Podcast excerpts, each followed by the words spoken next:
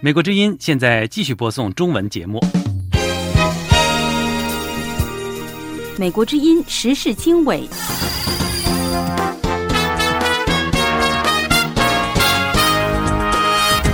各位听众朋友，大家好，欢迎收听美国之音的时事经纬节目，我是宇宙，从美国首都华盛顿向您播音。美国星期五将宣布新一轮对俄制裁，受战狼主宰，日中正冷经热恐怕难以维持。不仅是日本，而且是全球对中国的投资持续撤离。中资新加坡借窝下蛋，鱼龙混杂，毁誉参半。中国的公司如果是犯法的，我们是会处理的。金夏帆船事件，两岸如何处理？那将来可能会引起更大的这样这样的行为。这个执法的活动，第一步并没有任何的强制力。湖南解放思想，小心引蛇出洞，就是又是在诱捕这些敢言的知识分子。美国之音时事经纬，更多新闻内容，欢迎收听。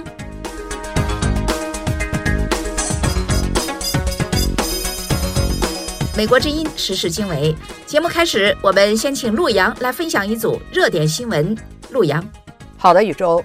俄罗斯反对派领袖纳瓦尔尼死后，西方各国及欧盟接连对俄罗斯作出制裁。美国国务院发言人马修·米勒星期三表示，美国将于星期五宣布一项强而有力的制裁方案，旨在遏制俄罗斯战争机器。与此同时，英国也制裁了六名与纳瓦尔尼之死相关的俄罗斯狱方管理人员。美国众议院中共问题特设委员会主席加拉格尔率领的跨党派议员团，二十二号到二十四号访问台湾。他在会晤台湾当选总统赖清德时说：“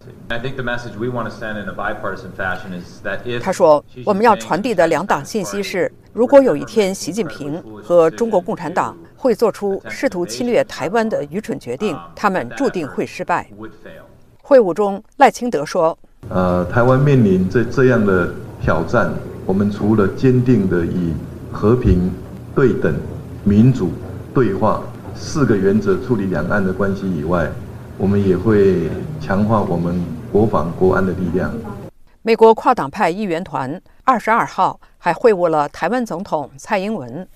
日前，一艘中国籍船只越界进入金门水域，在追击中翻覆，造成两人死亡。中国国台办持续对台湾施压，要求严惩责任人。台湾海巡署二十二号召开记者会，强调。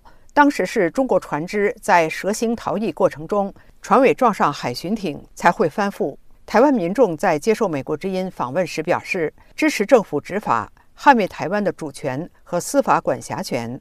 当然，执法所谓暴力不暴力，这个有讨论的空间，但要不要执法，这是毋庸置疑的。执法管辖是主权的体现。美军中央司令部在一份声明中说。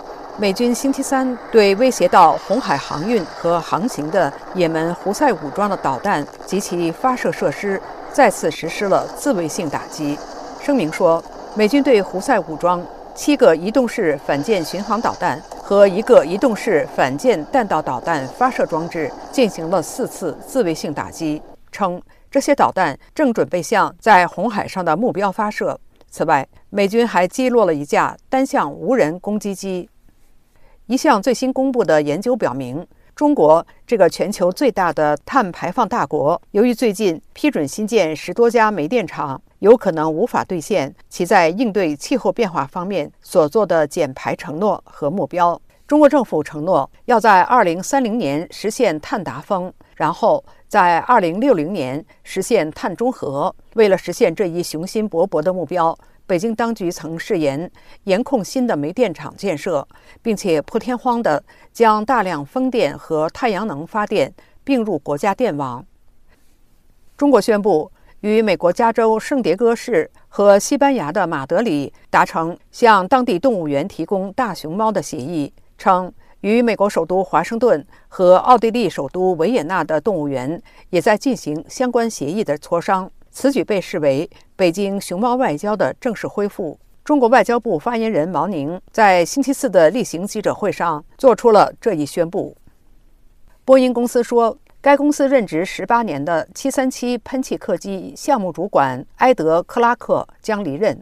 几个星期前，联邦航空管理局局长说，波音迫于各大航空公司需要大量飞机的生产压力，没有对安全给予足够的重视。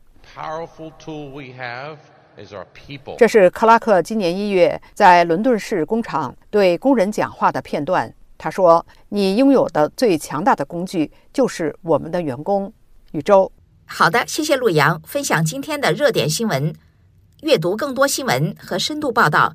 请登录美国之音中文网 voa chinese 点 com。接下来我们关注北京战狼做派主宰，日中正冷经热，恐怕难以持续。请你不要走开。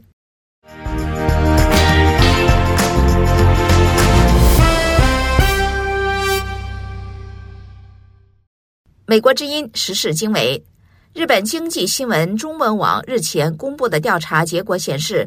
日本民众对中国的印象持续恶化，专家认为，中国的战狼作风使日本政府无法改善日中关系。目前依然频繁的贸易往来也将逐渐冷淡。下面请志远分享美国之音驻台北特约记者向玲的报道。志远，日本经济新闻二零二三年透过邮寄方式进行各国好感度调查，发现百分之七十四的日本人表示对中国不喜欢。该比例已连续六年超过百分之七十，回答喜欢者仅百分之六，感受到中国威胁者高达百分之八十七。日中双方政府近期都表示展开对话的意愿。去年十二月，蒲上任的日本驻华大使金山宪治对中国实施温和路线。自上任以来，金山从未被中国外交部召见并提出抗议。然而，日本人因间谍嫌疑在华、被拘等难题，对中国的印象持续恶化。日中关系专家、台湾绿洲文教基金会执行长谢文生认为，日本人民普遍对中国的印象不佳，主要是中国官方及民间长期以来的作为所造成的。例如，肆意抓捕在中国的日商，并指控为间谍，刁难日本人入境签证。福岛核灾处理水的无限上纲，限制日本渔产品进口等措施。谢文生对美国之音说：“虽然习近平政权一直表示要恢复日本跟中国之间的经济活络，但是他们的国安、维稳方面优先于经济发展的实质作为，以及在外交、军事方面的战狼路线持续的前提之下，即便安田政权想要缓和对中国的政策，其实也没有多少空间可以着力。”日本立教大学亚洲地域研究所特任研究员高桥孝志认为，由此看来，以往日中之间政治冷、经济热的状态会逐渐改变，尤其是中国劳动成本飙升，正在失去世界工厂的功能。无論中国を物を売るための市場としてみれば、まだまだ経済は熱くなるかもしれませんが。高桥孝志说：“如果把中国看成一个销售商品的市场，经贸在短期内还是会持续。但日本商界应对情势变化的能力不佳，最后日中关系在经济和政治上都将逐渐冷淡。”日中关系专家谢文生说：“不仅是日本，而且是全球对中国的投资持续撤离。” 特别是高科技领域的撤离，这些将对中国的经济发展造成更加严重的打击。台湾绿洲文教基金会执行长谢文生认为，中国自身的态度将使日中、韩中关系愈发恶化，而日韩关系随着时代推移逐渐好转，三方关系必然出现变化。他指出，中国这几年的“战狼”文化，则使得日韩都很厌恶中国。谢文生说。本应扮演母国跟在帝国关系友好协调的大使馆，在中国战狼文化的路线上，让韩国及日本两国国民经常可以看到中国大使对他们两国国政的颐指气使，这都在在逾越了该有的分际。一周，好，谢谢志远分享美国之音驻台北特约记者向玲的报道。北京战狼做派主宰，日中正冷经热，恐怕难以持续，请你不要走开。接下来我们将关注中资新加坡借窝下蛋，鱼龙混杂，毁誉参半。马上回来。美国之音时事经纬：近年来，新加坡以举足轻重的国际金融地位，吸引了许多外资企业争相涌入。近期，有评论指出，中国企业进驻却增加了当地的非法活动。对此，有专家指出，喜星级凸显兴国的监管措施出现了问题。但是，也有观察人士认为，这是有人用有色眼光来看待中国投资。下面，请陆阳分享美国之音驻台北特约记者林博宏的报道。陆阳，好的，宇宙。林博宏的报道说。网络新闻媒体《亚洲前哨报》本月发布一篇名为《新加坡开始为中国杜鹃事件付出代价》的评论文章。作者王安迪指出，随着中国和尤其是美国等西方国家的地缘政治竞争变得越来越波涛汹涌，新加坡在接受中国企业上虽然看似有其经济实用主义，但实际上却变得令人头痛。王安迪举例说明，新国近期内发生的三起争议事件。均与中国有关，其中之一就是新加坡去年八月破获一宗史上最大金额的洗钱案，涉及金额大约二十亿美元。最终被拘捕的十名嫌疑犯原籍全为中国福建。王安迪认为，事件凸显了所谓“中国杜鹃事件”，也就是中国企业转籍兴国的行为，就像是杜鹃鸟把蛋下到别的鸟巢，让其他鸟类代为孵蛋的做法一样。而这已经造成兴国的外交和声誉后果。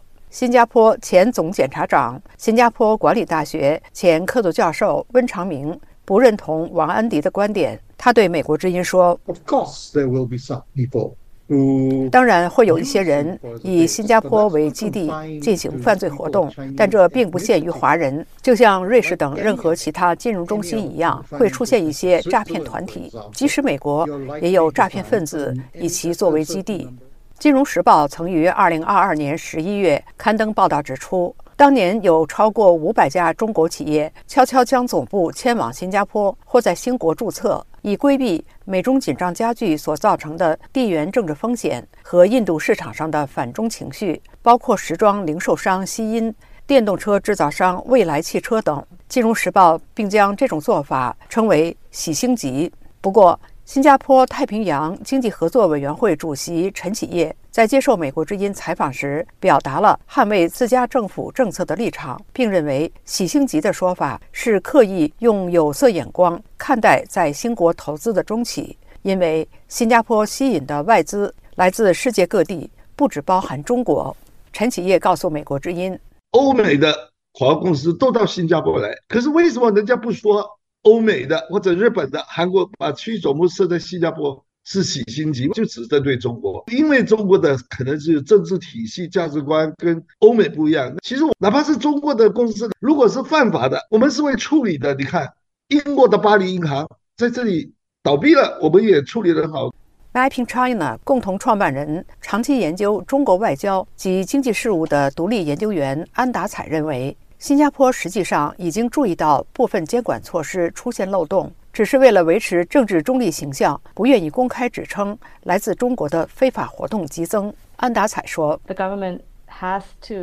新加坡政府必须采取更严格的监管措施，来避免某些非法活动发生。”因为目前其声誉已经受到伤害，我认为他们需要仔细地评估哪些领域需要加强监控和监管限制，以及如何改善或维持声誉或环境，以及吸引更多跨国公司投资。宇宙，谢谢陆阳分享美国之音驻台北特约记者林博宏的报道：中资新加坡借窝下蛋，鱼龙混杂，毁誉参半。接下来我们关注。今夏水域翻船事件，北京如何处理为好？请您不要走开，我们马上回来。在变化的时代，世界似乎充满不确定性。我们所闻并不反映我们所见。我们寻求事实真相。当我们只被告知故事的局部时，我们失去了信任。在危机时刻，我们的梦想、希望和期盼明天更美好的祝愿，赖于新闻自由。在美国之音，我们为您带来的报道，是人们冒险去观阅的。我们把世界连接在一起，并伴以事实真相。在美国之音，我们向您展示完整故事。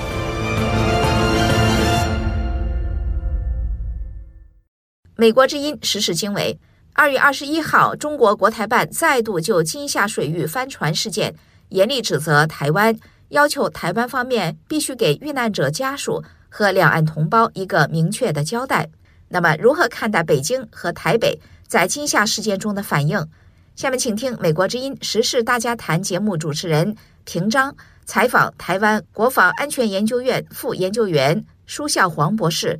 以及台湾制宪基金会董事宋承恩的精彩片段。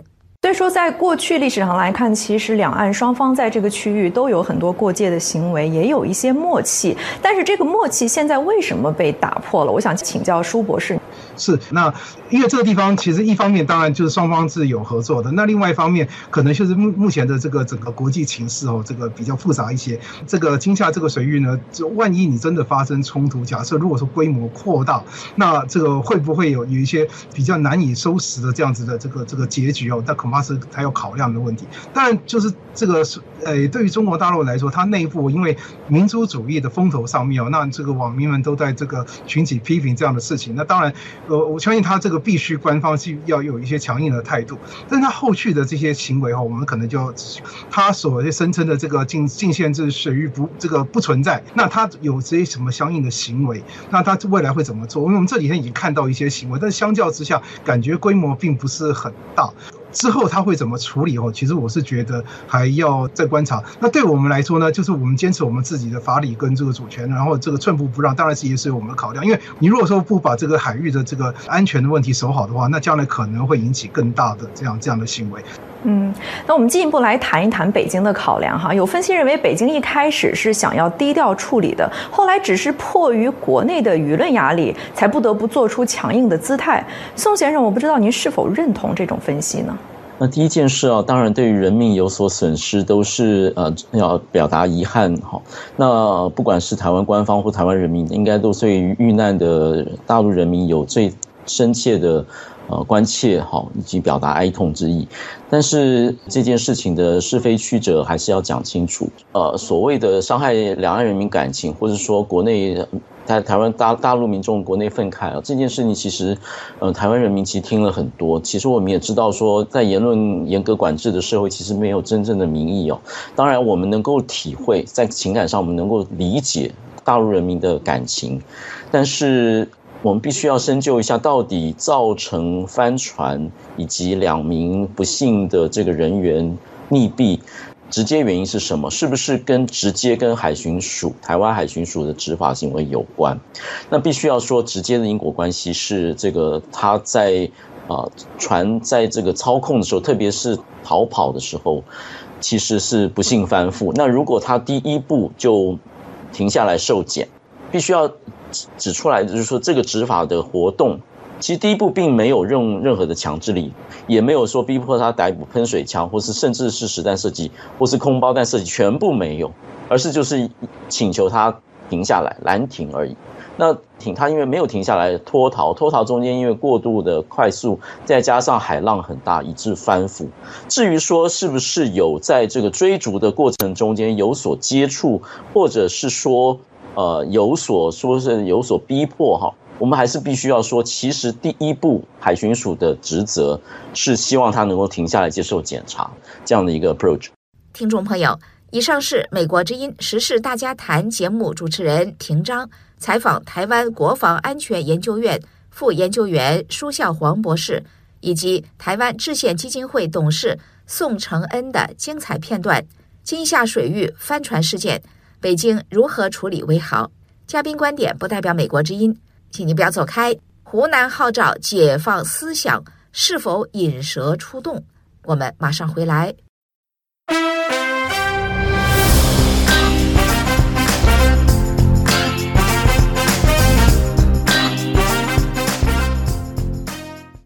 美国之音时事经纬：中共湖南省委二月十八号宣布。在全省展开解放思想大讨论活动，标榜要贯彻习近平思想及落实中共二十大精神，推动全省经济社会高品质发展。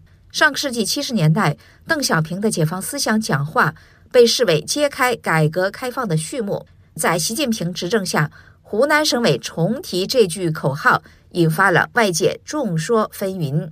下面请志远分享美国之音驻香港特约记者高峰的报道。志远，中共湖南省委二月十八号在机关报《湖南日报》头版发文，就全省开展解放思想大讨论发通知。通知列举当下执政弊病，比如简单以 GDP 增长论英雄，不愿意受转型阵痛，数据造假、鸵鸟心态、躺平思想。提出要破除四平八稳、按部就班的惯性思维，营造尊重改革、鼓励探索、宽容失误的社会氛围。八九学运领袖季风对美国之音表示，湖南省委的通知透过网络在中国大陆广泛流传，民众却无法公开讨论，就是网络媒体转播，他就关闭了评论。他是转了湖南省委这个通知，但下面的评论是给你关闭的，因为你现在是定于一尊，所有的一切都要统一在习的思想下面，所以哪来的思想大解放啊？所有的灾难都来自于他的亲自指挥、亲自部署、亲自指引、指路、指明方向。一九七八年十二月，邓小平提出解放思想、实事求是、团结一致向前看的主张。随即成为中共十一届三中全会的主旋律，进而成为改革开放的核心理念。旅居智利的中国问题学者陈道银接受美国之音采访时，批评湖南省委为了揣摩习近平的上意，哗众取宠，意图以解放思想为包装，以便统一思想，即把大家的思想统一到习近平思想为目的。陈道银说。八零年代解放思想，它的目的是为了破除十年文革的思想禁锢。用比较形象的话说，就是要拆篱笆。那这一次由湖南省搞的这个解放思想呢，它实际上是为了立一个思想禁锢，就是用习思想来禁锢人们的思想。它是为了扎篱笆墙。八零年代的思想解解放思想提出了实践是检验真理的唯一标准。但是这一次呢，我们注意到他这个解放思想更多的是着眼于一些，反正就是官场的出现的一些弊端，都是一些形而下的一些事务性的东西。中共十九年建政以来，这些毛病一直存在。陈道银认为，中国为何处于当下的困境，各方心里有数，相信湖南省委号召解放思想不会有人响应。特别是这五年，中国的国民经济搞到这样一个地步，国际关系搞到这样地步，这个实践已经证明了习近平思想行不通啊。旅居美国的独立政治学者吴作来接受美国之音专访时表示，湖南省委在目前的政治氛围下提出解放思想，难免使人联想到四个字：引蛇出洞。邓小平的路线已经失败了，政治权力没有受到制约，权贵资本主义发展起来以后，它不利于老百姓。如果习近平真的要搞思想解放的话，他如果在政治领域还那么严厉的控制。就是又是在诱捕这些敢言的知识分子。吴总来表示，为了表现聆听知识分子的诚意，习近平有必要公开表述自己的观点。哪些原则可以讨论？宪政民主可以讨论，人大代表、政协委员公开选举可以进入议事日程，新闻立法进入程序，思想解放才能是真正的思想解放。比如，好，谢谢志远分享美国之音驻香港特约记者。高峰的报道：湖南号召解放思想，是否引蛇出洞？马上回来。节目最后，美国之音石板明夫说三道四：金门海域帆船事件会引发战争吗？请你不要走开。八九年的夏天之前，茉莉花是个三十五岁的妈妈，是名地方院校的高校教师。我是完全对政治没有兴趣的，我觉得。改革开放以后，一切都很好了，只要自己努力了。一通电话改变了他的小确幸生活。好，然后我放下电话，就碰见两个我的学生，一个姓周，一个姓黄，他们也在打电话，他们给北京打电话。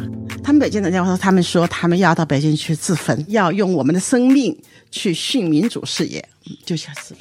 我当时吓坏了啊！那结结巴巴的说：“那不能去，你们父母怎么办？”那呃，他们根本就不听，他们就走了。为了学生的安危，茉莉花一同登上了北上的火车，也将他推向了一趟待发的命运列车。欢迎收听美国之音出品的播客节目《岳阳电话》，我是武阳。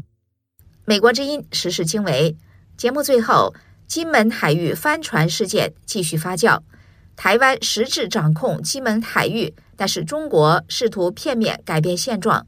那么，台湾的应对是否有必要加强？双方对立是否会升级？